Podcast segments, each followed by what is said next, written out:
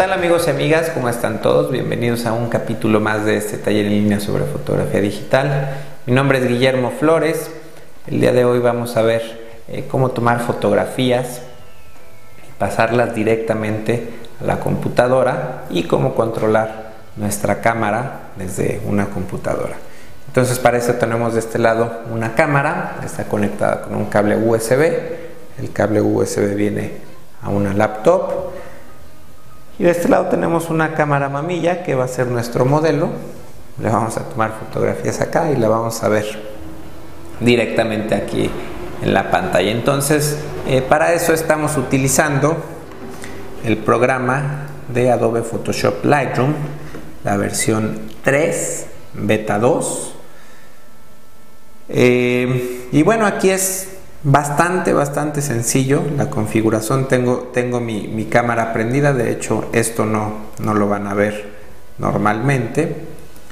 Estaba preparando para grabar.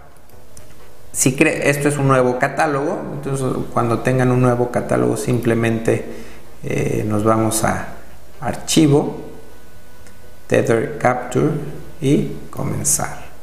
Nos pregunta dónde queremos grabar nuestras fotografías, pues en esta carpeta me parece bien, dónde las queremos, eh, perdón, el, sesión, el nombre de la sesión, si queremos asignar un nombre a nuestros archivos, eh, si queremos cambiar el destino de las fotografías, añadir metadatos y palabras clave.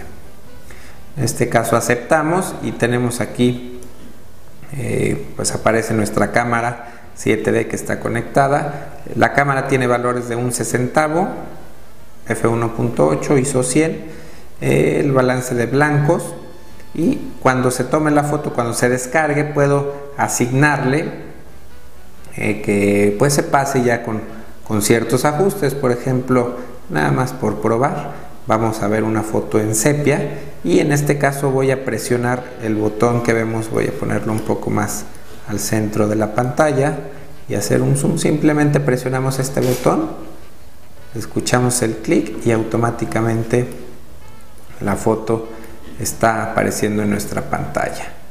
Vemos que automáticamente se pone el, tono sepia. Aquí en este caso no podemos controlar la cámara desde el mismo programa. No sé si en la versión final de Lightroom 3 sea posible controlar estos valores. Eh, pero bueno, en este caso aquí físicamente estoy estirándome a la cámara. Vamos, según yo, a bajar la velocidad para tenerla mejor expuesta. No, no estoy seguro si la bajé. Sí, aparentemente sí bajé la velocidad. No sé si un paso o un paso un tercio. Entonces este método es conveniente para cuando tenemos una persona operando físicamente la cámara. Eh, este cable, en este caso, es un cable muy cortito, de eh, pues un metro, pero en tiendas como Radio Shack o pues se puede conseguir muy fácilmente un cable USB de 3 metros o más. Entonces, eh, pues podemos estar conectados a la computadora y automáticamente todas las imágenes que alguien esté tomando, controlando velocidad, diafragma, encuadres, ISO, etcétera, las fotografías se van a estar grabando en la tarjeta de memoria y aparte se van a estar transmitiendo a la computadora. Esto hay que configurarlo para estar seguros que se graban en la memoria y eh, se graban en la computadora también. Entonces, eh, hay otros sistemas de comunicación inalámbricos eh, hay incluso unas tarjetas de memoria llamadas iFi que, son, transmiten la información de manera inalámbrica. Tengo entendido que son un poco lentas, pero hay adaptadores que se les pone a la cámara y se pasan vía Wi-Fi. Esto es pues más rápido, pero también es eh, mucho más caro. La opción más sencilla, más conveniente que yo creo que todos podemos hacer en casa es con un simple cable USB. Vamos a ver el otro método que ya lo habíamos incluso revisado por ahí cuando reseñamos la cámara 7D, eh, que es controlar la cámara desde la computadora, eh, incluso enfoque, velocidad, diafragma. Entonces, eh, pues para eso vamos a, irnos aquí a la computadora, esta carpeta es todos los programas que se incluyen eh, cuando pues nosotros instalamos el software que viene con la cámara y vamos a irnos a EOS Utility y vamos a abrir esta ventanita y aquí nos vamos a eh, las funciones de ajustes de cámara perdón y disparo remoto. Entonces vemos que automáticamente se abrió esta ventana. Eh, aquí las fotos se van a grabar en esta carpeta en el escritorio carpeta vigilada y eh, para ver lo que está viendo la cámara simplemente presionamos este botón de aquí abajo Live View Shoot. Automáticamente se abre esta ventana y vemos el encuadre que, tenemos con la cámara. Aquí veo mi mano. Y bueno si nosotros hacemos zoom por aquí podemos vamos a, a recorrernos para hacer el foco.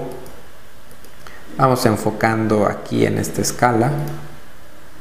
Simplemente con estos botones eh, pues buscamos donde se ve más definida o menos definida. Si dejamos presionado estos botones pequeños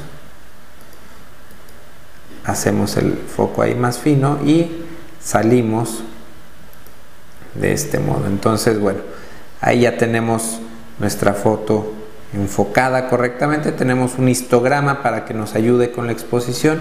En este caso la siento un poquito oscura. Vamos a, a irnos. De hecho se me hace también demasiado abierto el lente. Tenemos muy poca profundidad de campo. Vamos a, a tirar esta foto con f3.2 entonces compensamos un poco la exposición, tenemos la cámara montada en el tripié, entonces no nos preocupa el movimiento. Incluso podemos aquí eh, controlar el tamaño de la fotografía, en este caso Small Raw está perfecto, la temperatura de color, el ISO, eh, esto es para ver dónde se graban las, las fotos, si se están grabando eh, solamente en la computadora o también en la cámara. Y bueno, aquí tenemos el autofoco o enfoque manual, que en este caso no se puede mover, lo tendría que mover directamente desde el lente. Y si presionamos este círculo, vemos cómo nuestra fotografía se toma, aparece inmediatamente en pantalla. Aquí podemos ver, eh, no, no podemos hacer zoom,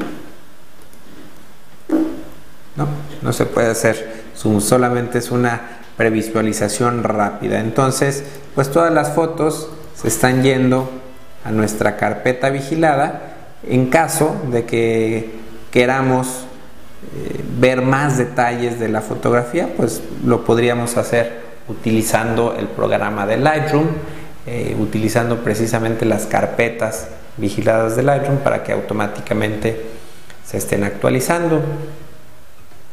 Bueno, pues les dejo entonces con estas dos opciones para controlar su cámara o para estarlas viendo directamente desde una computadora. Espero que les haya gustado este capítulo. Yo me despido. Muchas gracias por verme y nos vemos la próxima. Bye.